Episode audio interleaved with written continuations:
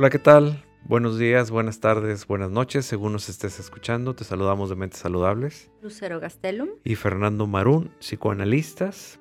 Y como cada semana, un nuevo episodio con un nuevo tema.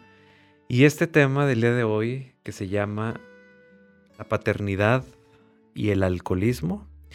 ¿Cómo es que hay un papá o una mamá, según sea el caso, con esta enfermedad, con esta adicción al alcoholismo?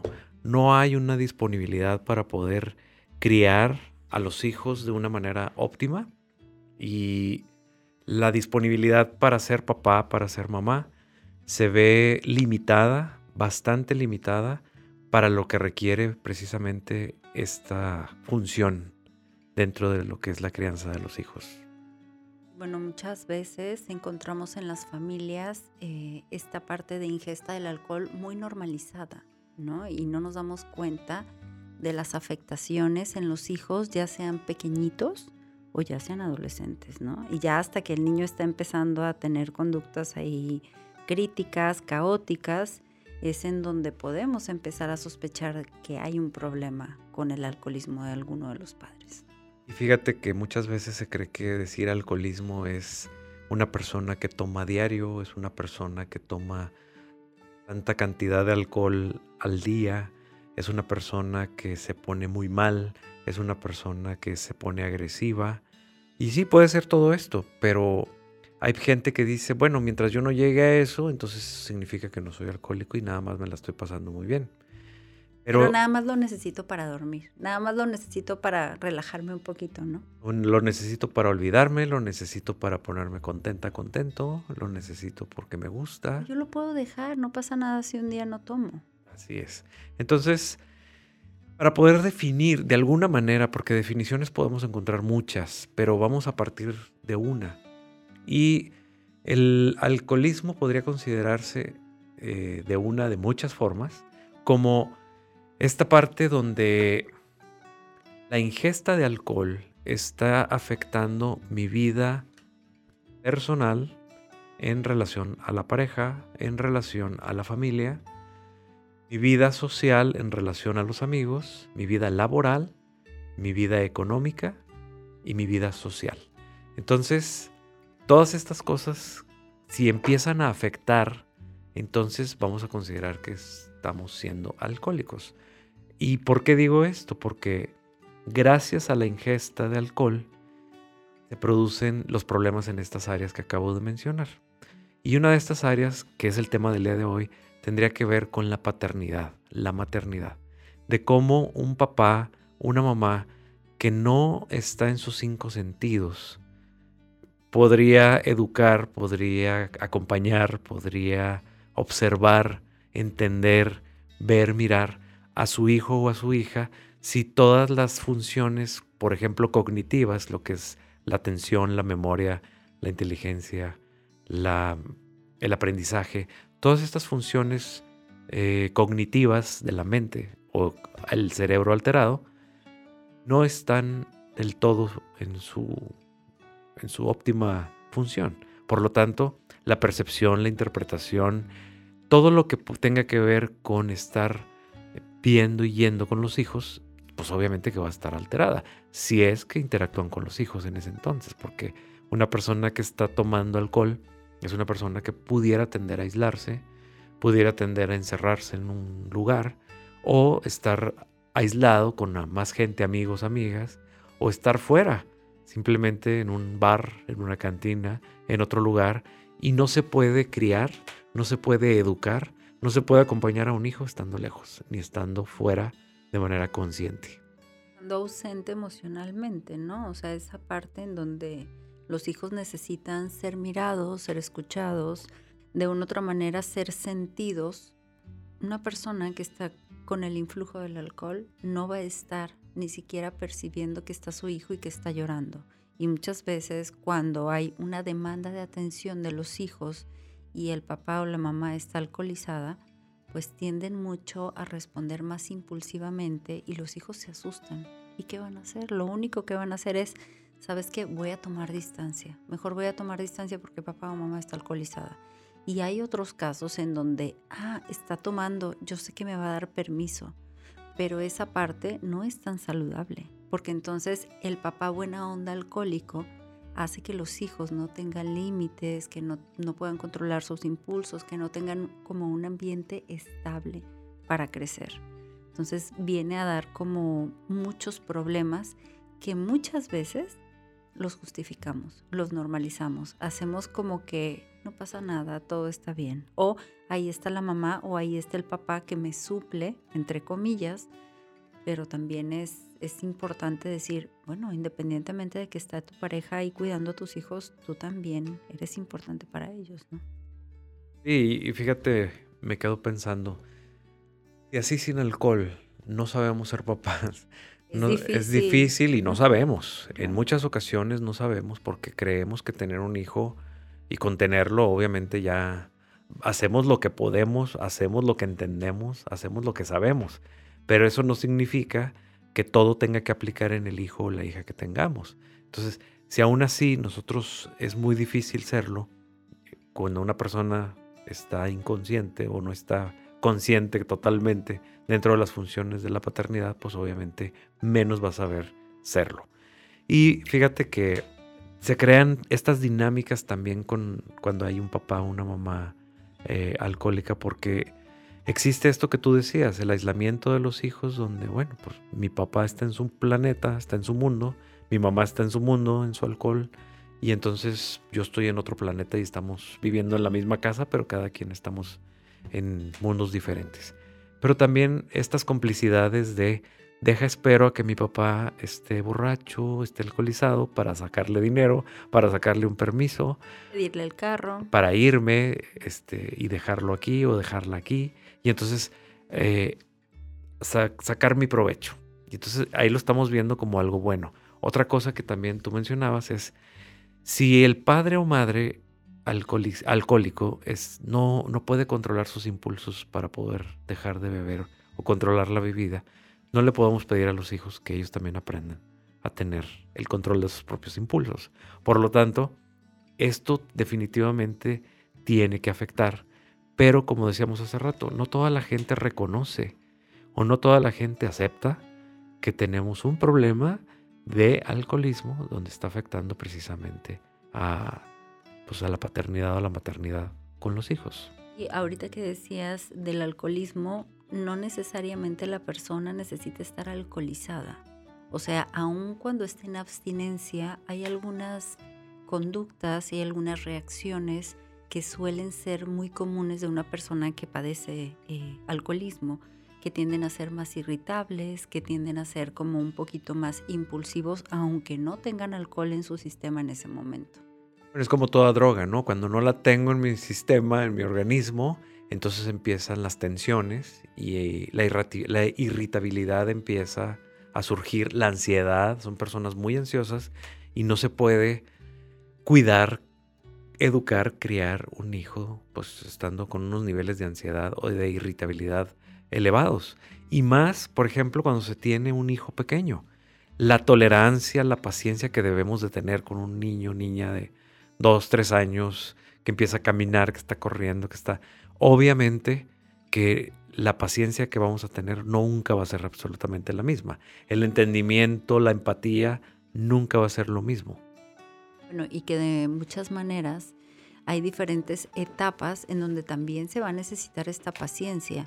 Y ya con el estrés de la vida tienes como para a veces explotar. Entonces, si tú también como mamá, como papá, le sumas a esto o le das como más oportunidad a tener más problemas mediante el alcohol, vas a complicarte más la vida y se va a complicar más la crianza y se va a complicar más el cómo le hago, porque ya va a haber muchas cosas dentro de la, de la mesa o encima de la mesa que vas a decir, ya no sé qué le afectó tanto a mi hijo, si esto, esto, esto, otro, ¿no? Entonces, eso confunde un poquito más la intervención de los papás, ¿no?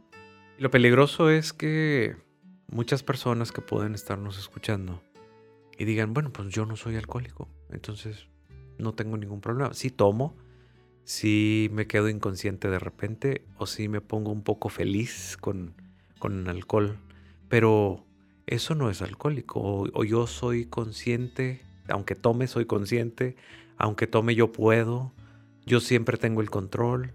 Yo sí, pero la atención sin alcohol es difícil. El, el entendimiento de la crianza es muy difícil. Y pues con alcohol tiene que estar alterado algo dentro de tu cerebro. Dentro de tu sistema cognitivo algo tiene que estar alterado y definitivamente mientras esté alterado habrá fallas, habrá omisiones y habrá cosas que vamos a definitivamente no ver o no vamos a poder entender ciertas circunstancias. Entonces, no justifica nada el poder tener una situación en la cual nosotros digamos que sí se puede y bueno, pues el alcohol es una droga y las drogas alteran todo nuestro cerebro y cuando está el cerebro alterado definitivamente pues, no se puede. Muchas veces eh, lo que yo pensaba ahorita que te escuchaba es qué hace que los papás recurran a esto, ¿no? O sea, a esta droga, a este alcohol, a esta desconexión cognitiva y también un poco emocional. Mucho emocional. Mucho, pero, pero también pensaba él, muy probablemente no saben qué hacer con su vida o con su paternidad o con su trabajo o con su pareja o con lo que tú quieras y mandes. Y la manera de afrontarlo es por medio del alcohol, que no lo estás enfrentando, lo estás evadiendo, pero digamos que se crea la ilusión de que pues ya, o sea, se me va a pasar, con esto me voy a relajar, me voy a olvidar un ratito de mis problemas y, y entonces en vez de resolverlos, le echas más problemas al problema, ¿no? O sea, tienes una fogata y ahí le echas o le rocías un vaso de gasolina y pues obviamente se va a encender mucho más, ¿no? O sea, se van a agravar las cosas.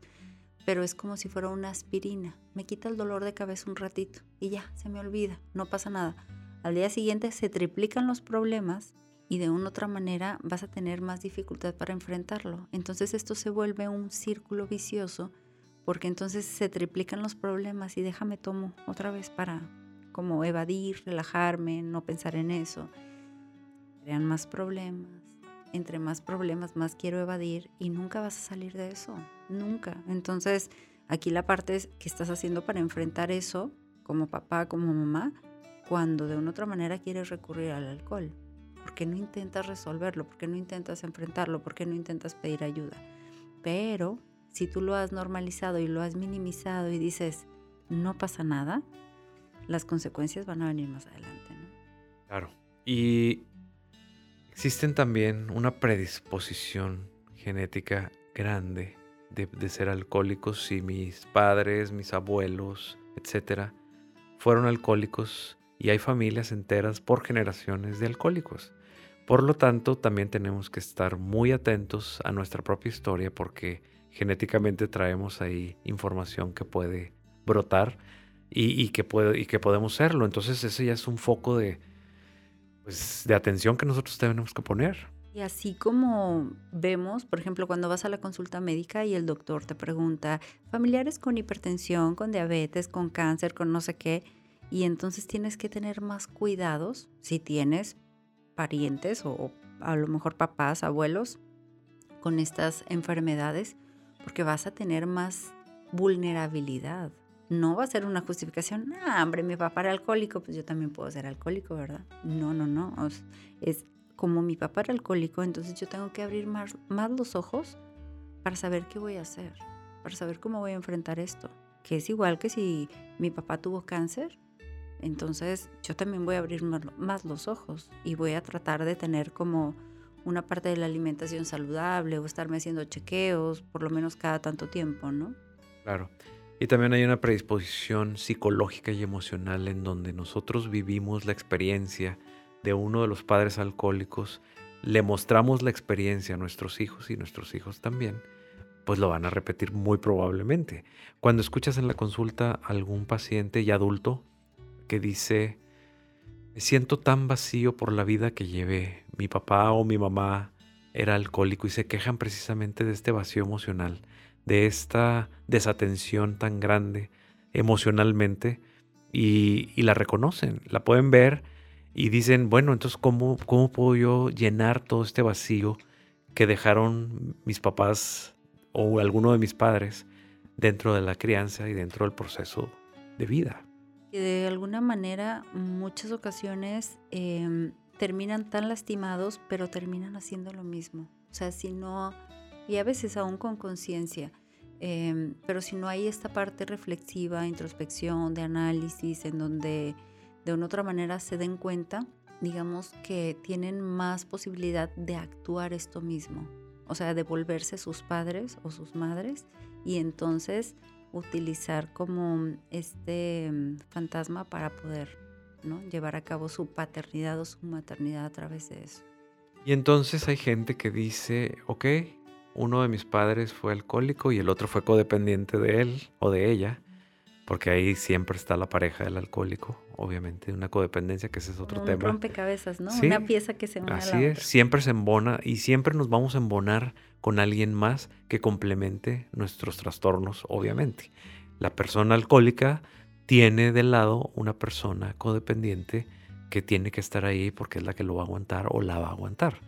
Entonces, a veces hay hijos de alcohólicos o alcohólicas donde dicen, bueno, yo no, yo no voy a ser alcohólico y abren los ojos, como bien decías, y resulta que cuando se emparejan, resulta que la pareja eligen a un alcohólico eligen algún alcohólico, algún dependiente o codependiente, precisamente. O una, o una familia, como dicen, nadie se casa con un desconocido, a una familia con alguien que tenga antecedentes de alcoholismo. Entonces, las cosas se repiten tarde o temprano cuando no las resolvemos. Por eso es importante con este episodio que nosotros entendamos a las, la salud mental como algo, bueno, sí, propio, pero también que podemos enfermar igual que físicamente y cuando vamos al médico, que todos psicológica, emocionalmente, mentalmente podemos llegar a enfermar o nos vamos a enfermar de alguna u otra cosa. Y si tenemos padecimientos ya tan obvios, familiarmente comprobados, repetidos, pues es momento de hacer conciencia de enfermedad. Hacer conciencia de enfermedad no nada más se trata de evitar que yo eh, consuma alcohol en este caso, sino las dinámicas inconscientes grabadas en mí que yo traigo dentro de, obviamente, de mi, de mi memoria, que ahí están guardadas que yo estoy haciendo lo contrario para poder evitarlo, resulta que, como están grabadas en algún punto, se pueden o se deben de repetir. Y ahí es donde nosotros podemos repetir en la pareja, en el trabajo, con los hijos, en donde le estoy ofreciendo algo de manera consciente a mi hijo, pero también le estoy ofreciendo mucho de manera inconsciente a mi hijo. Mi pareja y yo no somos alcohólicos, pero resulta que mis hijos sí fueron alcohólicos. Y entonces, ¿en dónde, en dónde fallé? ¿O qué no, qué no les enseñé? ¿Qué les transmití de manera inconsciente de una generación a otra? Bueno, y cuando decías estas memorias, yo pensaba, bueno, hay memorias individuales y hay memorias colectivas. familiares. Y colectivas, como cultura. Y, bueno, y también aquí en, en donde nosotros estamos grabando los podcasts, bueno, es muy normalizado que el fin de semana hay que tomar cerveza con una carne asada, ¿no? O sea, haga frío, llueva, relampaguee, haga calor, estemos a 40 grados, a 3 grados, lo que sea, va a haber carne asada y va a haber cerveza o va a haber alcohol. Entonces, esta parte son influencias. Por ser influencias no quiere decir de ya vives aquí, está justificado que tomes. A ver, no, por supuesto que no hay que ver también cuáles son esas ganancias de estar tomando. O sea, ¿para qué mis hijos toman? ¿Por qué mis hijos toman? ¿Qué están resolviendo mediante el alcohol? Queriendo resolver. ¿Qué están queriendo resolver? Porque no resuelven. No, pero Se meten en más problemas. Son oportunidades para ir indagando de dónde viene. Son como, sale ahí un poquito a la luz el conflicto, pero es una oportunidad para poder trabajarlo, analizarlo, conocerlo y saber qué van a hacer con él, ¿no? O qué tanto yo negué esta parte que les, les quise evitar, que resulta que el hijo me dice lo que tanto le quise yo evitar, ¿no? Es como que, a ver, eh, tiene que aparecer, claro, tienes que, trabajarlo, no lo puedes evadir. Claro, y que el hijo me está actuando el miedo, el miedo que yo tengo. Entonces mi propio miedo me lo está actuando él o ella y entonces se me aparece de una manera repetida, de manera inconsciente. La inconsciencia se puede repetir simbólicamente de muchas maneras Y la inconsciencia se repite en la pareja y se repite en los hijos y se repite en la familia y se repite en el trabajo y se repite en todo. Y eso es lo que nosotros no sabemos. Pero que sí sepamos que existe el alcoholismo, que a veces no reconocemos que somos alcohólicos y que este alcoholismo definitivamente y comprobadamente nosotros vamos a afectar a nuestros hijos de una manera impresionante por no poder estar disponibles ni psicológica, ni emocional, ni mental, ni cognitivamente, ni físicamente para ellos y por lo tanto los hijos no se pueden educar, no se pueden acompañar a la distancia. Y yo creo que aquí en, esa, en esta parte sí es importante ser muy categórico porque nosotros regularmente en el podcast tratamos de no generalizar, ¿ok? Tratamos de ver como caso por caso, cada situación, pero aquí yo creo que sí es importante decir que ningún papá, ninguna mamá que sea alcohólico va a poder conectar con sus hijos emocionalmente. Cerramos con eso para la reflexión de los escuchas, sí. Qué fuerte. Bueno, pues qué tema, ¿verdad? Muchas gracias, Lucero. Todas las personas que quieran contactarnos en, la, en Monterrey, su área metropolitana, para una consulta presencial, ya sea en nuestros consultorios o las personas en el resto del país o del mundo que quieran una consulta en línea, ¿en dónde nos pueden localizar? Nos pueden encontrar en Facebook en Mentes Saludables o en Instagram en arroba Mentes Saludables MX. Ahí nos encuentran, ahí está un teléfono, pueden mandar un WhatsApp, pueden llamar o pueden escribirnos un mensaje y con mucho gusto los atenderemos. Claro, muchas gracias. Gracias a ti, Fernando. Hasta pronto. Nos vemos. Bye. Bye.